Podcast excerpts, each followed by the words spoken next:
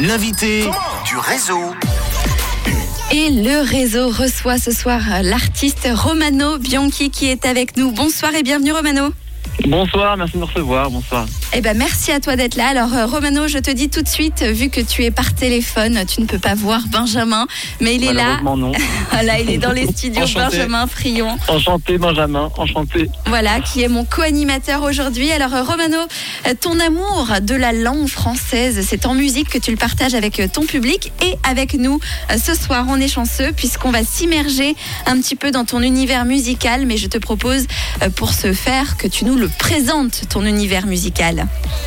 Ouh, comme ça, d'un coup, direct. Allez, t'as une heure et demie. Ouah, c'est un joli programme. Non, je dirais, je dirais juste que je viens de, de la musique un peu anglo-saxonne à la base. Ouais. Du coup, j'ai- je suis, voilà, c'est ce qui m'influence le plus. Et c'est mon premier effort solo et j'ai décidé de le faire en français parce que j'ai aussi, comme tu l'as dit, un, un amour de la langue française. Euh, voilà, vu que j'ai fait aussi un peu des études en, français. Et puis, je suis un très, très gros lecteur de, de littérature ou même de, de, poésie et de, et de chansons. Donc voilà, c'est un peu mon univers en mode très général. J'aime aussi ce qui est un peu psychédélique dans, dans l'univers musical. On le retrouve hein, dans ton album d'ailleurs, euh, que tu vas nous présenter dans un tout petit instant. Alors tu composes notamment aussi pour d'autres artistes et pour toi, euh, vu que tu as fait euh, ton album, comment savoir quand, quand on écrit, quand on compose comme toi, quand c'est pour soi ou quand c'est pour les autres? Alors c'est très, c'est une question très compliquée et je crois que j'ai toujours pas trouvé de solution à ça. Je sais jamais vraiment. C'est ça qui est assez génial avec la musique, c'est le fait de pas savoir du tout quand on compose ce que ça va être, ce qui va se passer. Il y a tellement de possibilités. Alors je- des fois je travaille sous mandat pour des paroles. Pour des, certaines personnes, notamment euh, Cassimi, Ouais. où là c'est assez chouette, il m'envoie des démos où il chante en faisant nananana, et puis là je- du coup j'ai une sorte de cadre et je dois trouver des paroles en français cohérentes qui soient pas nanana. Et, euh, et voilà, sinon, euh, pour moi, c'est plus, ouais, c'est, plutôt libre. Je sais jamais à quel projet je vais le donner. Mais Ouais, généralement, quand c'est pour mon projet, je sais que c'est pour mon projet. C'est la seule, seule certitude. Ok, tu sais que c'est pour toi quoi. Ouais, exactement. Pourquoi? Parce Parce que c'est, que la seule, c'est la seule chose qui est bien. C'est, tout dès que je me dis que c'est bien. C'est pour moi, je C'est garde. pour moi, je non, garde. C'est pas vrai. C'est pas vrai du tout. C'est pas vrai. c'est un non. hit, je le garde. Non mais tu parles notamment, euh, quand tu parles de, de tes névroses, par exemple, de tes angoisses, euh, bah forcément c'est pour toi, c'est, ça paraît logique. Bon, voilà, exactement, oui, c'est ça. Bah, c'est, vrai que je compose souvent des trucs un peu assez introspectifs, souvent assez.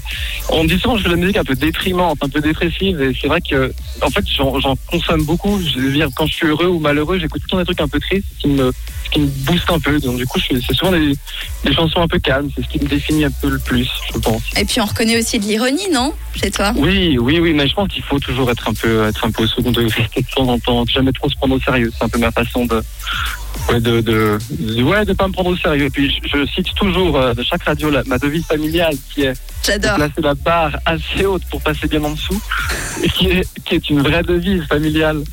Et, euh, Ça, ça me et parle, voilà. Ouais, exactement. Mais je pense que c'est, ouais, c'est vraiment mon, mon motto. Je me le dis, je me le répète chaque jour, chaque matin en me levant. Toujours passer en dessous de ses objectifs. C'est très important. Mais c'est bien, c'est- une bonne façon de, de voir la vie au moins. On peut que, on peut que être agréablement surpris. par- Exactement, on sait jamais, on sait jamais sur un malentendu, ça peut bien se passer. Alors, euh, cette, euh, ce premier album, on va y revenir un petit peu. Il est sorti sur euh, toutes les plateformes le 11 février dernier. Ça s'appelle Fringale.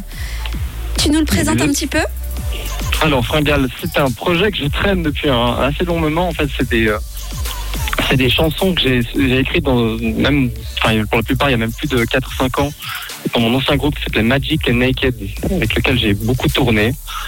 Et euh, en fait, je me suis retrouvé un peu seul, vu que d'autres membres du groupe avaient d'autres projets qui tournaient énormément. Et du coup, je me suis dit, bon, bah, j'ai du temps.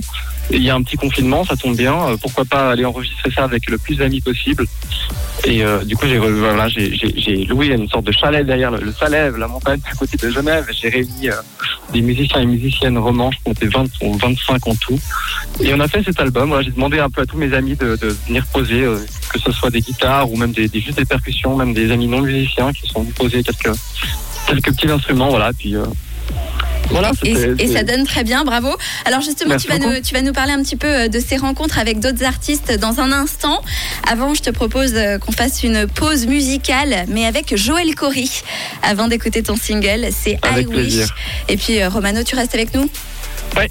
À tout de suite. À tout de suite.